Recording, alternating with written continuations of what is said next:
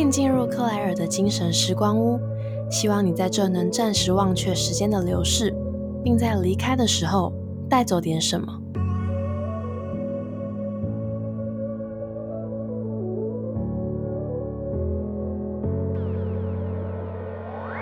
大家安安，欢迎回到克莱尔的精神时光屋，我是主持人 Claire。上个周末呢，我和高中朋友一起吃了饭，聊得很愉快。恍然间，甚至就觉得十八岁好像就是昨天的事一样。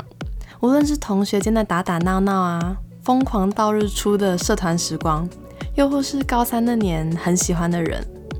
还有那些我们永远都搞不懂的国文考题。相信房客们在求学历程中，不管是考高中的，我那时候叫做基测，我是考北北基，也就是现在的会考。到后来呢的大学学测以及职考，都被大量的国文考题荼毒过。从像字音字形啊、国学常识、作文到阅读测验，只能说当年还好有抢救国文大作战，这应该是人手一本的圣经。那我个人觉得呢，在古文考试的主要几个大题中，又以新诗、散文的阅读测验最折磨人。因为像古诗词，你还可以用格律或是平仄去推敲；古文的话呢，如果你对作者的生平、他所处的时空背景跟当代发生过的历史事件你有些了解的话，也能掌握大致的答题脉络，所以算相对有一个框架在，能够去过滤跟筛选。但新诗和散文的特性，因为像前者，它偏向用点跳点的方式去呈现出那种隐晦的意象，但前后文之间常常不具备连结性；而后者就是散文，则是用线接线，比较是有逻辑的方式去陈述他想表达的意涵。这两者都是很棒的文体哦，只是也因着他们的写作特点，所以作为要有单一标准答案的考试题目，好像就不是那么适切了，尤其是新诗。心思很美，优秀的作品非常多，拿来当做读物的话，绝对是非常棒的选择之一。但可能不是拿来当做考题的最佳题材。首先，评文者就是评断文章的人，他们本身依据文本脉络所提出的评论并没有问题，但命题委员呢，他们将自己对文本的理解拿来当做考题的标准答案，就成了问题。尤其有时候啊，我们在阅读测验所看到的新诗或是散文题目，其实是截取文章的段落。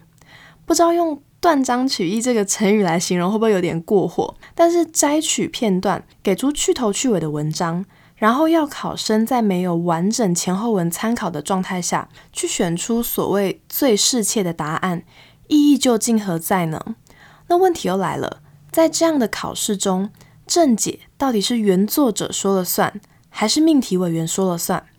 新诗或是散文，他们的作者自己本身回答不出正解的状况也发生过好几次了。这边举几个例子，像一百零八年的学测，音乐评论家马世芳他有一篇文章叫做《烟火与火焰的种子》，被当做其中一题阅读题组的考题，但是也因为是截取段落，打乱了作者他在原文之中分别对于罗大佑以及李宗盛他们两位做出的叙述，因此。连马世芳自己在三题的题目中都有两题选不出答案。同样的状况也有发生在一百零五年的国中会考，其中呢以《养鸟须知》这首新诗作为四选一的选择题。那后来呢，连作者陈飞文他自己都在脸书发文说，他也选不出正确的答案。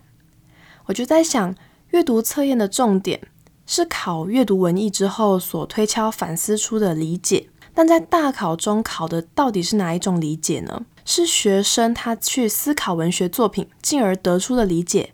还是要他们试图去理解命题委员对于作品的理解呢？所谓的标准答案，真的标准吗？文本被截取或重组，进而拿来当做考题的这个，我就称事件好了，其实就是所谓的作者已死。什么是作者已死呢？它是由法国知名的文学评论家罗兰巴特所提出。简单来说，这个理论它主张文本的意义是开放的，不单单只有一种诠释的方法。此外，在作者他完成了文本释出之后，他就不再拥有唯一解释权，诠释的权利呢会转交到所有的读者身上。有点像是去中心化的感觉，主要是希望让读者在剖析作品的时候，可以跳脱过往习惯去诉诸作者意图的这样的惯性，因为他觉得当作者已死，读者才会诞生。罗兰巴特曾经说过呢，一部作品之不朽，并不是因为他把一种意义强加给不同的人，而是因为他向每一个人暗示了不同的意义。我非常同意这句话。但我觉得，因应不同的使用情境，便有优有劣。先来聊聊优点。文学啊，它本身就是因为富有很广阔的想象和发挥空间，才那么有趣。就像我们看《哈利波特》的时候，先撇除在翻译过程中产生的微小落差，每一个读者都能从 J.K. 罗琳的文字里面想象出属于自己的霍格华兹，还有那个魔法世界。而我相信，当每个读者心中的样貌转化为肉眼可见的景象的时候，肯定很不一样。毕竟一千个读者就会有一千种哈姆雷特嘛。读者都会依据自己的主观意识和过往的客观经验，从同个作品里得出不尽相同的意义。接下来聊聊比较有疑虑的部分，我觉得可以大致分为三点来讨论，分别是文章性质、撰文者能力以及评文者的素养。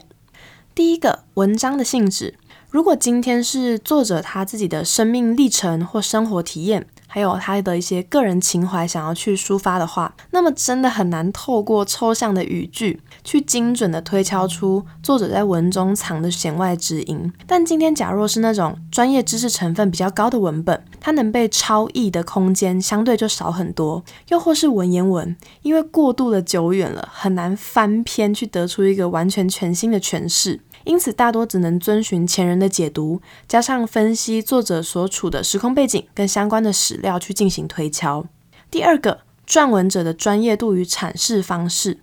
倘若今天作者他有在文本中注入一些他想要传递的价值观或是情感这样的想法，但他撰写的手法能精准的把理念跟情感都传达到位吗？或是在他的文章里面，足以去表述核心理念的证据是否足够的充分或有力道呢？如果有一定的落差的话，就很可能导致多数读者都无法接收到作者想要传达的意涵。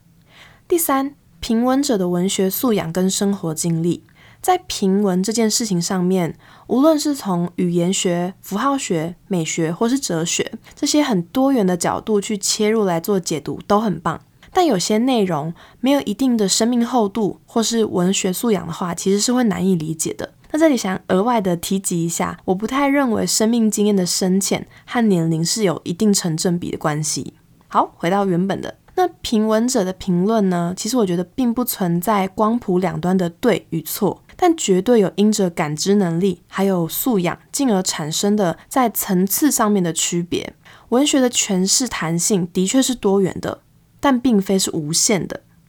总归来说，要完全做到作者已死，还是蛮难的。因为我们多多少少会去查阅作者的生平啊，他的一些相关资料，或是过往的作品，来做交叉对照的依据。其实我为了这集，除了去参考许多用不同角度讨论这个议题的文章之外，还和朋友去找了几道历年国文学测考题里的新诗题目来做。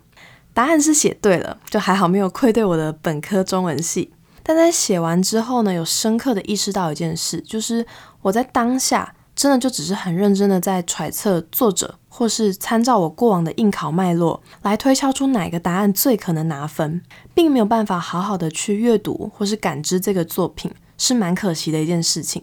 因为国文科存在的一项其中重要意义，应该是要能够引起学生的学习热情，而不是一点一滴的去浇熄大家对于文学的热情。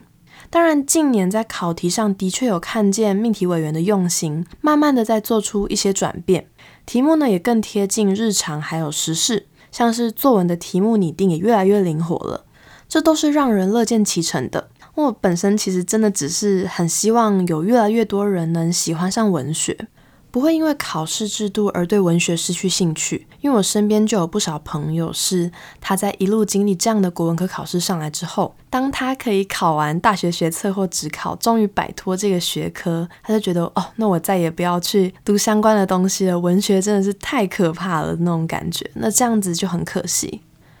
最后想要读一首我很喜欢的新诗和房客们分享，有点悲伤。但真的写得很美。它是诗人闻一多的《也许赞歌》，那我就开始读喽。也许你真是哭得太累，也许，也许你要睡一睡。那么叫夜莺不要咳嗽，蛙不要嚎，蝙蝠不要飞。不许阳光拨你的眼帘，不许清风刷上你的眉。无论谁都不能惊醒你，撑一伞松印庇护你睡。也许你听着蚯蚓翻泥，听着小草的根须吸水。也许你听这般的音乐，比那咒骂的人声更美。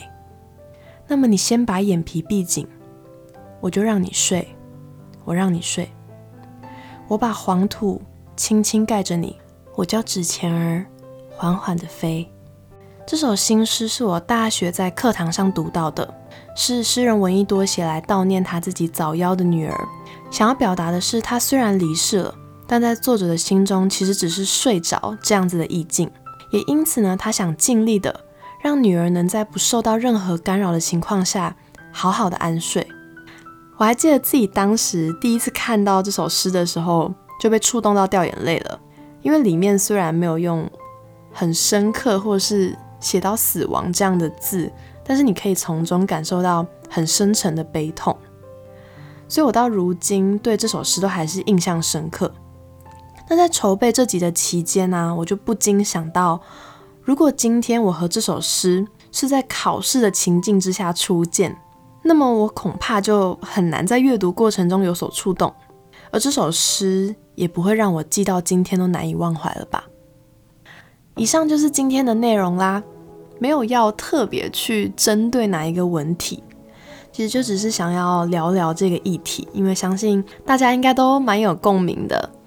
那也欢迎各位房客跟我分享你的感想，或是你听到这些内容之后，是不是有任何触动你的一些回忆啊，或是回馈之类的，都欢迎跟我说。那一样信箱连接在频道简介哦。如果你喜欢这间时光屋的故事的话，再麻烦你动动手指头帮我订阅、评分、加分享，